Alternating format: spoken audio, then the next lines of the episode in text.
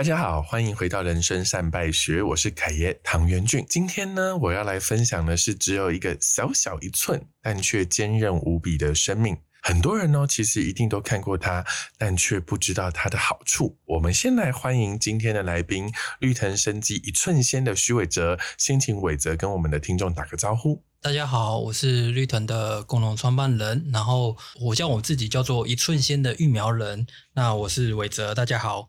刚刚伟哲已经跟我说，你叫做育苗人嘛？对，所以，我们今天呢，就是要先聊一下这个小小一寸的这个苗哦。我们通常叫它芽苗，或者是一般市场里面会看到那样子的豆苗吗？最常遇到它是在那个吃把费的时候，在那个沙拉的自助吧里面看到它的踪迹。这个可爱的小小的一寸，是你们一开始创业的时候选择的题目吗？它其实是我们绿藤的第一项产品。刚刚所提到说，哎，大家一般想到芽苗或芽菜，第一想到就是绿豆芽。哦，对，那也的确，绿豆芽是全世界大概你走遍任何一个国家，大概就是最常人吃的芽菜。是。那再就是大家可能国外会看到就是木树芽哦，然后或者是豌豆苗。呃，一开始的时候我们锁定芽苗当我们第一个产品，那其中我们的重点就一直在推广那个花椰菜，有没有？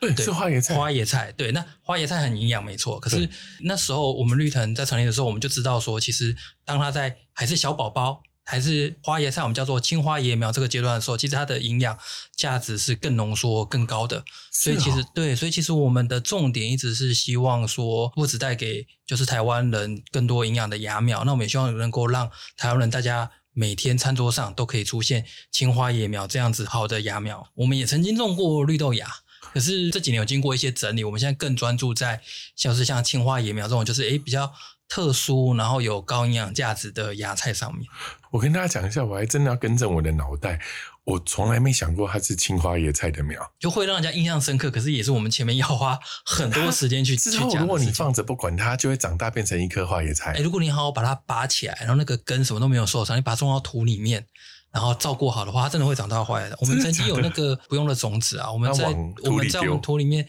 堆肥丢的时候，就是会有生命力很强，会长出来。尤其到冬天的时候，它就会长一颗一颗的花野菜。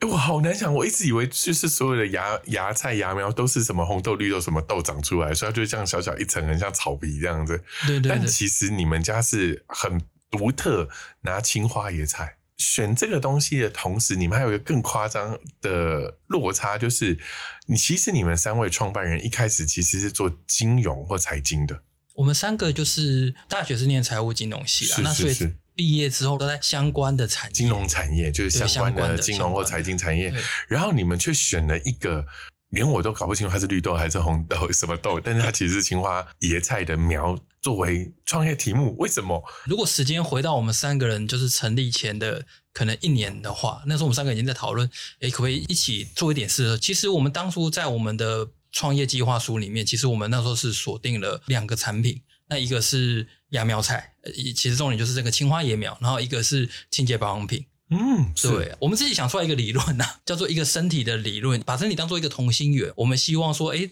三个人可以做点不一样的产品，然后能够让这个社会或带给一群消费者更好的生活。我们自己去理出一个脉络，就说，如果假设我们把人的身体当做一个核心，那我们希望从内而外，从身体内到外都可以带带给大家更有帮助。所以从内就是我们吃的嘛，所以那个时候我们有机会就是知道芽苗、青花椰苗的好，我们就锁定了芽苗。第二层就是身体上面，on the body 就所以就是保养品。再就是身体之外，就是我们讲说，哎，身体是走 around the body。那时候我们给了他的就是做倡议这件事。所以其实，在我们的自媒体脸书那时候成立的时候，除了呃会讲呃创业发生的事情之外，那时候我们都还会有一些篇幅篇章会带给大家一些有机呀、永续环保的知识，然后甚至到后来大家所熟知那个投入很多永续活动的绿藤，其实背后的概念。当初是从这样来，我觉得太荒谬了。三个金融界的人怎么会想要想到一个身体的事情，或者是永续？你们三个是把身体都搞坏了吗？应该是说我们三个人反正还没开始做嘛，就就花了很多时间，对，花了很多时间在想。但因为三个都是相关背景，然后相关产业，但是三个人在不同公司里，突然就砍就说：“哎，不如我们三个来创业。”他的他的起心动念是有人把身体搞坏了。还是有人看到这个市场的潜力，还是突然你们发心发愿说要做环保永续？其实我们在真正决定要做之前，我们三个人花了这样讲花了很多时间讨论，所以各种的想法都有，有的可能是来自于身边就是我们敬重的长辈，比如说像我们其中的创办人 Harris，他的爸爸妈妈是台大园艺系的、嗯呃教授跟博士。其实我们很多关于比如说台湾呃有机农业，然后还有对于化学品或永续的想法，他们启发了我们很多。那同样的，就是其实我们三个里面，比如说像呃 Harris 跟 Evelyn，他们是他们也是很喜欢去学习新智的，也有很多本书，然后就是有启发我们。像我们该卡瓦萨 k 的《创业的艺术》那本书，其实对它里面讲创业的意义这件事情，我们也觉得哎，也带给我们很多启发。蛮多东西就是慢慢从有模糊的概念到慢慢的讨论当中拼凑起来。而且我觉得我们三个人有个状况，就是不怕去挑战对方，说哎，你为什么这样想？你这样想对吗？所以其实前面的我觉得花很多这个时间去，有点像是打磨吧，就是把一个很模糊的概念，它可能藏在这颗这块石头里面，你一直去磨它，磨磨磨，最后哎，你觉得哎，好像真的有磨出一些东西出来。雕琢出更具体的样子。对对对，那你们刚刚好三个很好，至少投票可以有个胜负，呃或者是两个对对对，如果两个可能就这样。对，如果你偶数很容易就是站对边，然后但你三个刚好就能投，然后三个人个性也不太一样。呃，对，个性不一样。那一开始啊，大概逻辑就这样。Harris 的父母在这个逻辑里面有一个技术领先的优势嘛，因为嗯就都是这个行业的，然后提供了不仅不仅是技术，还有对这个行业甚至对地球的永续的远远见。嗯，然后用这个方法，然后你们三个人不断的在这个筹备期里面花了蛮多时间，可能一年以上去嗯雕琢这个模式。结果第一个题目没有保养品好，对不对？就芽菜的这个题目，其实不是一开始就大名大放嘛。第一个我们也有点就是不知天高地 厚，就是我们那时候觉得说，哎、我们三个人，然后呢，一开始的小资本，为什么我们一开始选芽苗当第一个产品？是我们认为说，除了那个身体由内而外的理论之外，然后那时候我们觉得说，哎、如果我们有第一个产品，是我们能够从最上游的生产。就开始这样，因为对我们三个其实之前没有所谓生产的这个背景，对，你说不知天高地厚也好，年纪气盛也好，那时候就觉得说，哎，创业也是一个很好的练习成长的机会。然后我们觉得，哎，我们应该从最生产的源头开始去做。所以的确后来花了比我们想象中还要久的时间。因为反正一个身体的这个原则本来就有想说从身体的内到外，后来的像清洁甚至是保养也本来就在主轴里面。你们是同时跑两个主轴，还是在芽苗的这件事情可能反应没有那么明显的时候，快速转型去做保养品？一开始的确是有先后，可是有先后原因是因为就是资源。当我们开始投入芽苗了，然后尤其是我们亲自找地，然后另外去建构我们自己的农场跟生产线的时候，我们会发现，你可能在你的 BP 上看到一个是一个简单的数字，比如说月产一千盒变成月产，比如说一千五百盒。你看起来只是多五百，可是那时候我们完全没有那个 sense，说它后面搭配起来的人力资源这些要多，对良率、稳定性，然后还有包括它的物流，我们真的就那时候就是花了很多时间对对，真是不是天高地厚。然后芽苗的前面几年虽然有一些风波，可是我觉得都还在我们正面的轨迹上面。你可以看得到它出货量逐渐的增加，然后你会发现，哎，前面的两三年培养了一群就是以前从来不知道青花叶苗。很好的消费者，对，嗯然后他变成是固定始终在吃，甚至很多人会说，哎，其实他们真的有生病的家人获得了很多的改善。我觉得我们三个人里面啊，就是我承认我比较随遇而安，然后另外比如说像 Harry，他们会对于目标会有个就是想象，因为有目标，所以会提醒会说，哎，当初其实计划是我们两个产品线并行，第一个产品线其实亚美已经花了比较多我们想要的时间，可是我们那时候觉得说，再怎么样都一定要分。哪怕是十分之一、百分之二十的，对对对，精力也好，想办法就是要挤出资源跟精力去做发展这件事情。所以就变成双头，然后你比较随遇而安，然后在早期一寸先也放了比较多的资源或者是时间投入，对，应该一定的基础。。其实回头来看，会觉得，其实当初这个选择，我觉得还蛮幸运，算是做对。因为就像刚才提到，我们后来芽苗的确在生产量越来越高的时候，其实它就会遇到一个技术的瓶颈。这个瓶颈其实不是发生在前面的两三年，其实真正是发生在反而是第五年、第五规模经年那个时候。济化到一个程度，对，就有点像是说，你可能要从你看到那个生长趋势，然后你已经可能看到快要有到一个突破点的时候，可是那时候技术瓶颈长在那边，所以那个时候还好，之前有有另外一只脚，对我觉得有点像是一个农夫有两块田，有没有？今年这块田只种高丽菜，就当高丽菜台风来。大坏的时候，我反而没有东西可以收成的。嗯可是还有我们另外有小小一块，它可能是几株果树，要花时间比较长，可是还有前面都还有花一些时间，多少照顾照顾照顾。我觉得比较像是刚好有这样子接上的感觉。就等于是左手右手，那可能呃，我们的芽苗先长个几年，然后呃，那个时候芽苗在这个到所谓的瓶颈的中间，这个过程是有赚钱的，其实是有，所以其实真的就是很漂亮的这个左右手交接好，就刚好能够玩出一个比较灵通的戏法。其实这里都在意料之外。可是现在回头来看，就是哎，其实都好像有一些轨迹跟就是好家在这种感觉。我我觉得伟哲，你刚刚讲那个意料之外，还好你讲的是意料之外，要不然如果你讲意料之中，我就要说这三个算财经的是在算牌，是不是？怎么会算的这么准？因为我跟你说，万一保养没有像我们现在的这么好，可能在一开始他也受到一个挫折的时候，你会很像左手拿到一个还在努力瓶颈的芽菜，右手拿一个发展不如预期的保养，然后可能是两边烧。而不是现在看起来是意料之外，而左右手还刚好都衔接得起来，或者是游刃有余。我觉得这个意料之外，真的也是一种创业家的幸运，就是就是其实还蛮开心，说有一个创业之神如果存在的眷顾，你知道吗？对，那你这个历程里面，你有特别觉得说意料之外的挫折，或者是特别难以煎熬的这种心路历程吗？就是我们刚才提到了，当它发展到我们绿藤大概第第五年、第六年那个时候，等于是说我们大家就是期待的，因为那时候看到好像要了，好像要对，所以那个时候我们我们其实是那时候是是一个很大的 project，就是我们原本的第一代的厂房，第二年已经空间绝对，如果照这样的成长下去，空间一定会不够。我们甚至等于是提早就开始准备扩厂这件事。可是当我们扩动土，然后开始改建的那第一个月，就是整个生产的技术瓶颈就出现了。那时候发现，哎，不管我们怎么样子去调整它的生长环境、生长参数之后，它的那个生长状况跟生长品质都跟之前就是算是一落千丈。其实当时我们在做扩建的时候，我们等于没有想到一件事情是，哎，它等于环境改变了。我们去年开始跟日本正式合作，推出一个叫做三日苗的新产品嘛。那其实这过程中，对方也给我们蛮大的启发了，因为我们那时候一直会认为所谓他们在日本。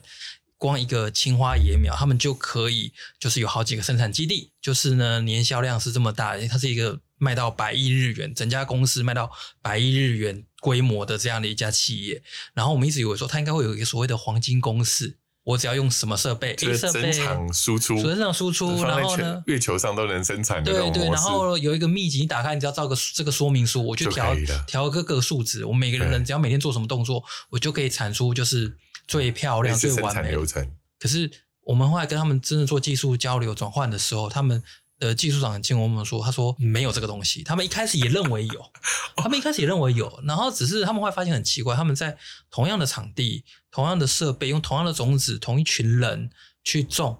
可他发现，就今天你在北海道、在静冈、在广岛种出来就是不一样。所以他们后来很快就放弃这个想法，他们开始啊，因为你面对的不是一个没有生命的东西，对面对的是一个活生生的东西，尤其它不会讲话，可它的确是活着存在的，所以他们开始会觉得说，哦，放下这样子的想法，说，哎，那其实啊，可能每个地方有不同的风土吧，那他们还是会开始回到就是农业的本质，就是哎，观察环境，观察它们的生长。我后来觉得，其实因为现在自己也有也有一个女儿嘛，其实一开始是我们自己有过多这样的想法，可实际上世间很多事物的本质可能就像这样。今天今天在学校，我就算准备一套最完美、最棒的教材，我请都是名师，可是你发现同一个老师跟搭配教材，我给班上最好的一个环境，可是其实每个出来的学生，他们未来的人生的道路跟成就可能是不一样的。还是要回到，就是我们大家老生常谈因材施教这件事情。我觉得很有趣。我觉得大家听一个这样的故事，其实会有很多有趣的层次。第一个层次就是说，伟哲刚刚讲了一个一个很重要的事，他真的是活着的，就算他很小，他还是活着的，他就是一个活生生的生命。如果真的把他用一个很超级微观的看法，他也是会有他的喜怒哀乐，或者是他也是会有跟这个世界的感知力的。对对对，他搞不好也是需要你找一下风水老师去帮他看一下，他只是不会讲话而对已，他其实他也是有他脾气跟他的喜好，对，或者是您放个音乐给他听，跟那个松柏牛之类的做法是一样的。搞不好，在三日苗以外，还有一个叫做音乐苗，吃完以后可以。对，搞不好，对，而且因为刚好音符跟豆芽菜很像，很可爱。但这是一个层次，就是说，对我们开始学会尊重生命，这跟本来绿藤一开始成立的概念是很像的，就是我们开始尊重生命，然后在尊重生命的同时，也尊重多元个体。然后第二个层次，其实刚刚伟哲讲的很好，就是关于女儿。关于教育的这件事情，爸爸一定会把女儿富养的，然后就是围在他的羽翼里面。但我们心里也知道，就像我给他最好的老师、最棒的教材、最舒适的读书环境，可是就像我们班三十个同学，还是会各自长成不一样的呃模式，走出这个校园。对对对对，然后我觉得另外一个层次，可能你自己身在其中，你却不知道。以绿藤最原始的三个创办人里面，你刚好也是那一个最适合一寸仙的人，因为你就是可以在这个地方养出一寸仙。如果回到要一个很缓慢的方法，要一个更有耐心的方法，或许另外两个创办人更适合的模式是，他回到那个，譬如说可以规格化生产的保养品那边，穷穷穷。所以你其实也是因材施教，在这个概念里面，一寸仙在这个芽菜里面有幸他遇到你，尤其在你们三个的背景环境里面，你们三个基本上都是看数字的人，对从某个程度里面，数字是冰冷的。我们常常会说，哎，为什么我们创办一个企业，怎么到滴滴的时候，怎么到募资被估值的时候，我们就会变成一段很奇怪、没有没有感情的数字，好像这个数字就可以买掉我一辈子的成果。那我那些血泪呢，怎么都没有被放进去呢？所以其实数字有时候是相对冷酷的。可是你们三个太有趣了，因为你们在这样子的训练里面，一定也是各中好手。可是在一个转换里面，我们要怎么去？把那一些追求以前追求的东西，比如说我追求数字就是很精准，我追求这个计算就是很注重效率跟时间。回到这个芽苗上面，如果他没有一个人能够感受到他是一个活生生的生命，他的共感度不高的人，他可能最高层次的理解是你们刚刚讲的那件事情是：哎呦，我去找那个日本做的最大的，看多少钱呐、啊？买那一本黄金比例。对，黄金秘籍，对，买一本整场输出 SOP，第一次种芽菜就上手，那是一个相对过于简略的认知，也就是我们明明就把一个生命简略成为一本 SOP，、嗯一个参数，那也要真的要是你，要不然一寸线永远不会去研究到一个原来花叶菜苗这么小的生命，它是值得被个性化对待。这个成长瓶颈不是，我觉得不是绿藤，也不是一寸线在规格化的成长瓶颈，因为它不是瓶颈，它只是在一个认知里面，当要走到一个位置的时候，那个位置的一个转类点，它必须让你学习到这件事情，然后你才能变大。对我们来讲啊，就是一寸仙，或我们讲，呃，以前我们讲绿藤的芽苗，对我们其实它不是一个很简化的一个产品线、产品系列。绿藤我有个内部语言讲，就是它是绿藤的根，所以其实绿藤我们有很多内部的文化或内部概念，我们都是用发芽这个概念去做的。所以对我们而言，因为剑它是我们的根嘛，我们三个人对它而言，我们其实不只是把它看成是。一个产品或一个品牌 BU，然后完全用就是财务的角度去看它。我们认为说它对消费者好，它的营养价值跟消费者给我们的反馈是真的。那我们也真的就是会希望说，哎，它能够有个机会啊，然后或者是说我们想办法用各种的方式努力，看它能够用呃什么样的样貌或什么样的形态出现在消费者的面前。我觉得你作为一个育苗人哦，就是你刚刚你知道你在介绍里面，你可以很轻松自在、自如的讲说，哎，还有一个称呼哦，我就是一寸线的育苗人。你那个时候真的在那个地方蹲的时候啊，是你的心路历程到底是什么啊？我我觉得第一个还是回到就是我们希望能够推出真的就是好的产品，然后能够有带给呃消费者让生活能够变得更好一点。那在餐桌上，我们的想象其实就是就是芽苗。就是青花野苗，呃，它是非常确定的。十几年来，我们遇到很多的消费者，就是它虽然还是一个，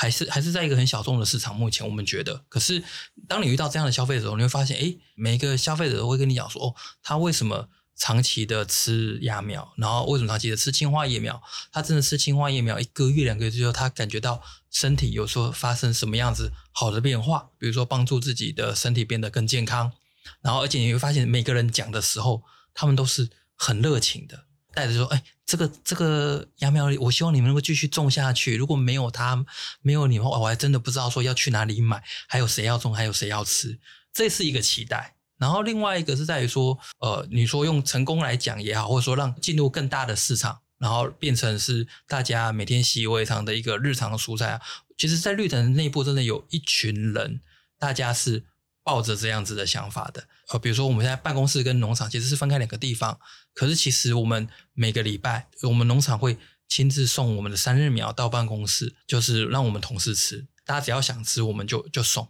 然后，所以我觉得这个是已经变成一个，我觉得算是绿藤内部一个根深蒂固的，算是文化了，跟大家的一个一个想法这样子。因为我现在跟伟哲也是台大的那个 EIMBA，就是创业的这种 MBA 的同学。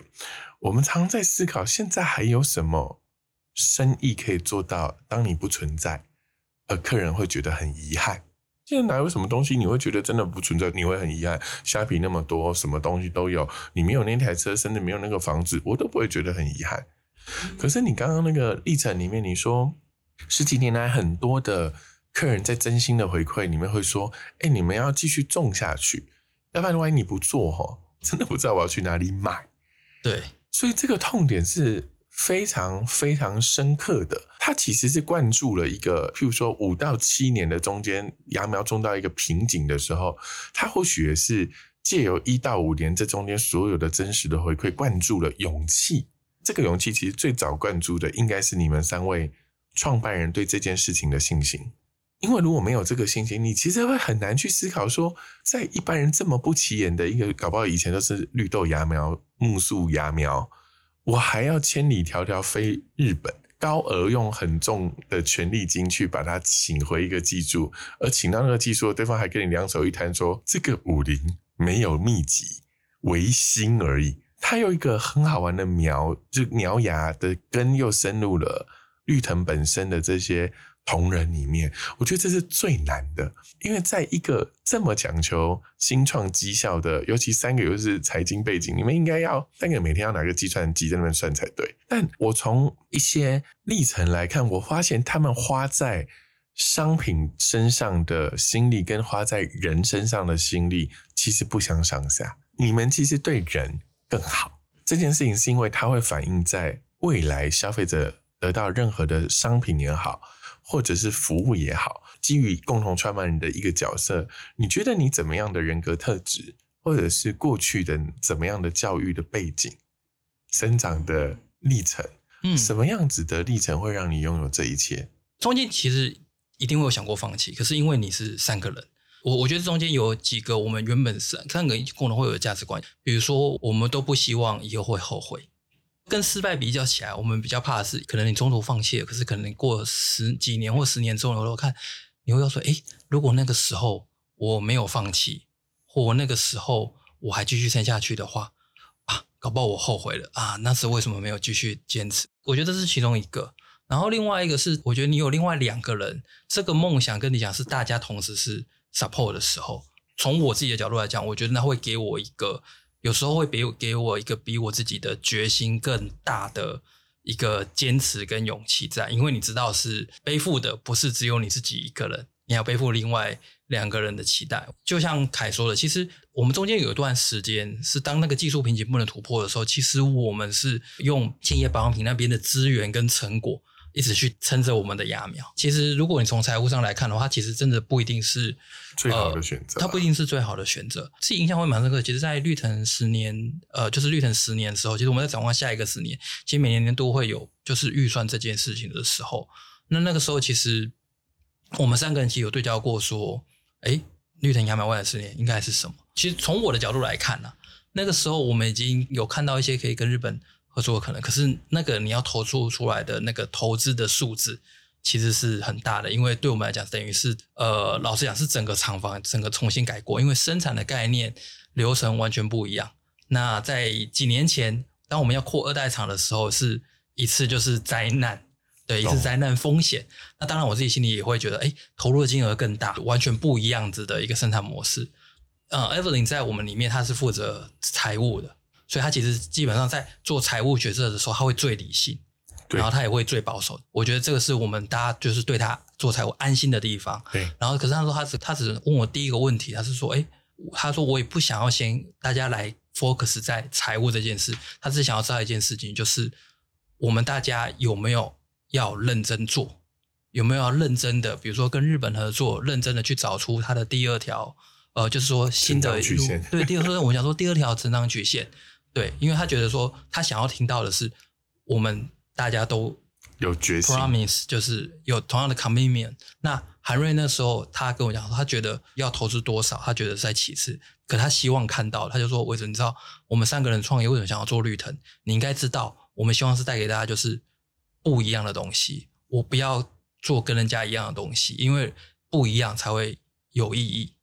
我们三个人可能看到的东西不一样，可是它其实背后是一样的东西。就是雅淼是我们的根，我们真的希望大家好好做。我觉得那个对话很快，有的时候我们三个不用很深的去讲，很长篇去讲我们怎么想，为什么。有时候就是一句话，令人就知道说哦，对方的想法，然后彼此的这样的认知是合在一起的。对，我所以我觉得那个很重要，就是你懂我懂啊。对，然后另外一个是说，其实呃，我们刚才提到，我们很多农业的想法是来自于 Harris 的父母，尤其是呃 Harris 妈妈呃林林碧霞林博士，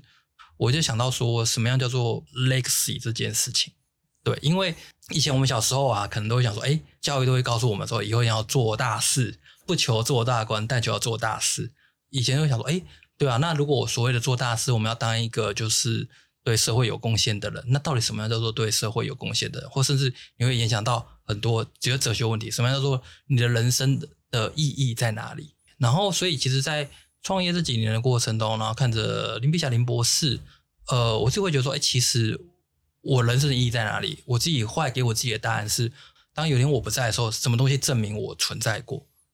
然后我会觉得，其实能够证明我存在过是，其实是。有多少人还记得我？要让被人家记住的方式，其实搞不好一辈子不用很多。我们不用在我们的 profile 里面有很多的东西，只要有一个东西，各个东西可以很深的进入每个人的生活里面，然后呢，让这个人知道说，哦，这个东西的确是他生活上真实的需要、真实的存在，可以帮助他的生活过得更好。这个答案就是三日秒，就是牙秒这样子。你应该是我少数遇到做合伙生意，然后是三人以上，包含三人哦。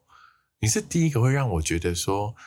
哇，这真的不是我第一次听到合伙生意的 happy，happy 的一个过程，就是你懂我懂。比起失败，更害怕的是遗憾。然后还有就是说，其实这两个人会让你觉得你并不孤单。这好像也是一个合伙里面很重要的，因为我是独资，所以我的确很多时候都会觉得一个人创业很孤单。我连找一个被残熊的狼龙博，那所以我觉得听起来其实好有趣，就是有别于以前那些合伙的鬼故事。你的故事听起来是充满了支持，然后充满了期待跟勇气。然后我觉得这是第一个，我觉得好棒哦，就是人生几何能够得到这种知己，然后又能够有一样的信念。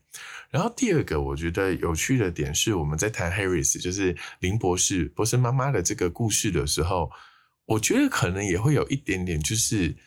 你们三个创办人并不想让林博士失望。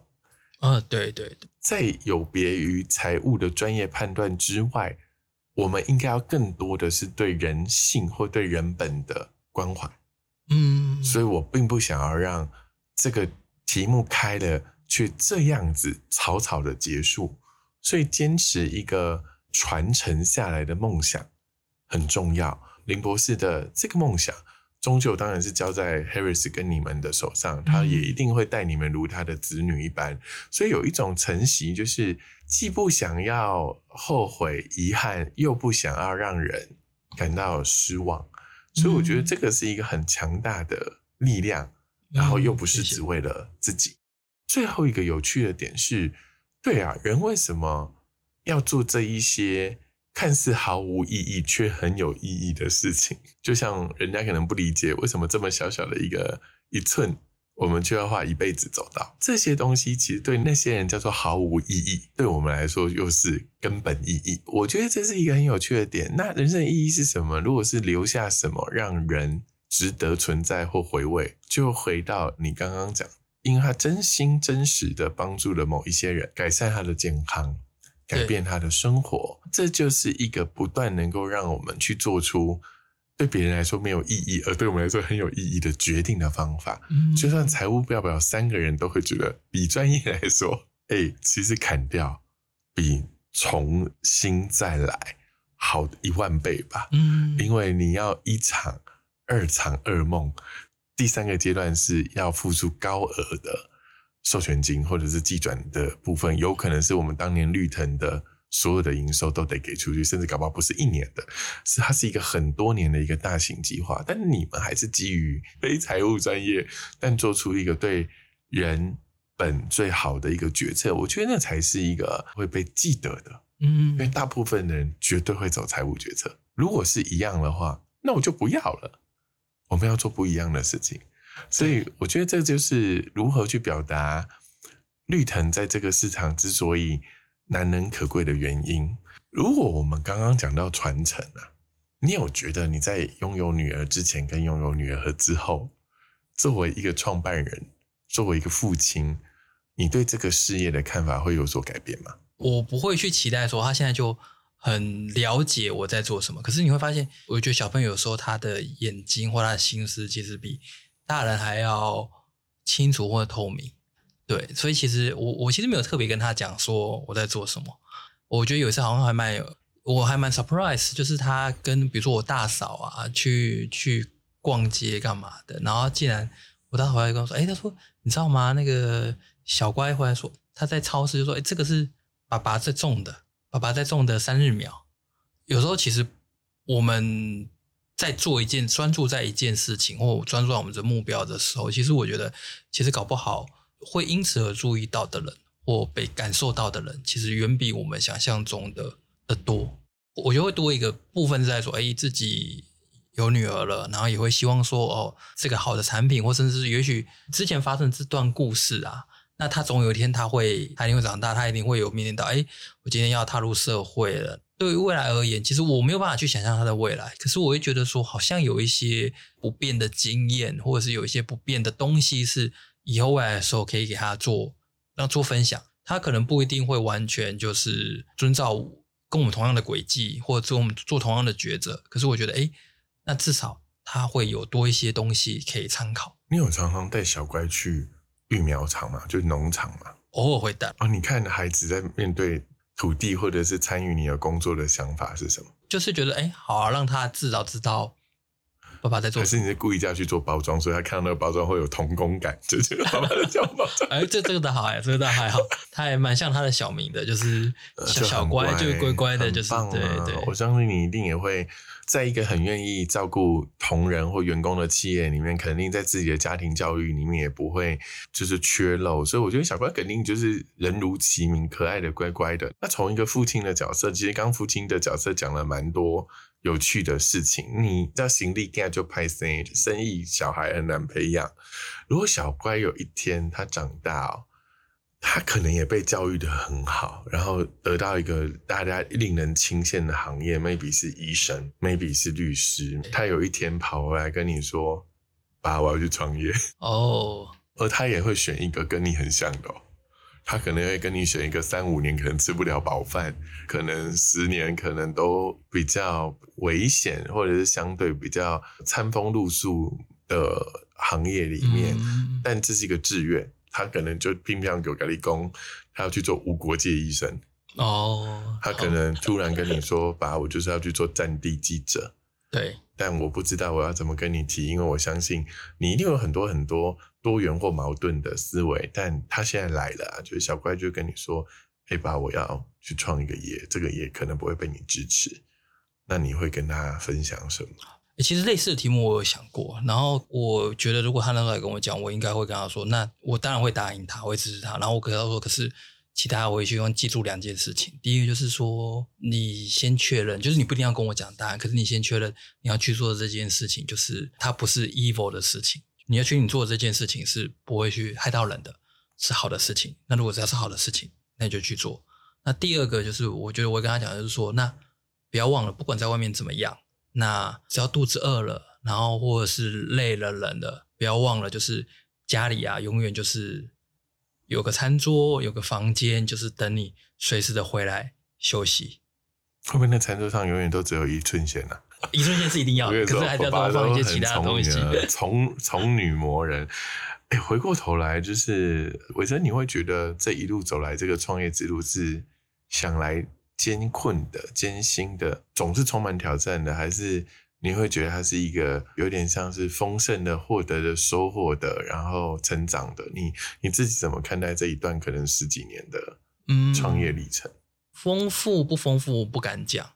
可是我自己觉得它就是我我的一部分。我觉得对我而言是是珍惜的。就算到现在，我就回头来看，中间前面有那么多的挫挫折，或者是说，哎，中间前面也会有一些不美好的事情，我自己还是会很开心，就说，哦，还好当初有做这个决定，就是说，哎，那有两个很信任的好朋友，然后呢，大家就是一起出来做点事情。所以我觉得还是回到刚才同学讲的，我不会因为做错决定而而后悔，可是会因为做了这个决定，可是做会后想就觉得自己当初没有尽全力而后悔。那我觉得至少好像回头来看前面过去的这十二十三年，好像整个来讲不会后悔走这一轮。今天非常谢谢李俊宪育苗人伟哲，然后其实伟哲在一个小时的访谈里面一直选择告诉我们的东西很有趣哦，就是你看他在教女儿，你看他在选择创业的路，你看他在选择良善跟美好的时候。包含最后这些美好成就在使用者或者是用户的身上的那样子的反馈，可以用一句很怂的话叫做：当你选择良善的时候，会让好事远传。终究会到需要它的人的身上，所以就让我们期待在一寸线的未来会有更美好茁壮，会长出比一寸还要高一丈的 一寸线吧。那我们今天谢谢伟泽来到人生三百学，我们下次见，拜拜。好，谢谢凯，谢谢大家，拜拜。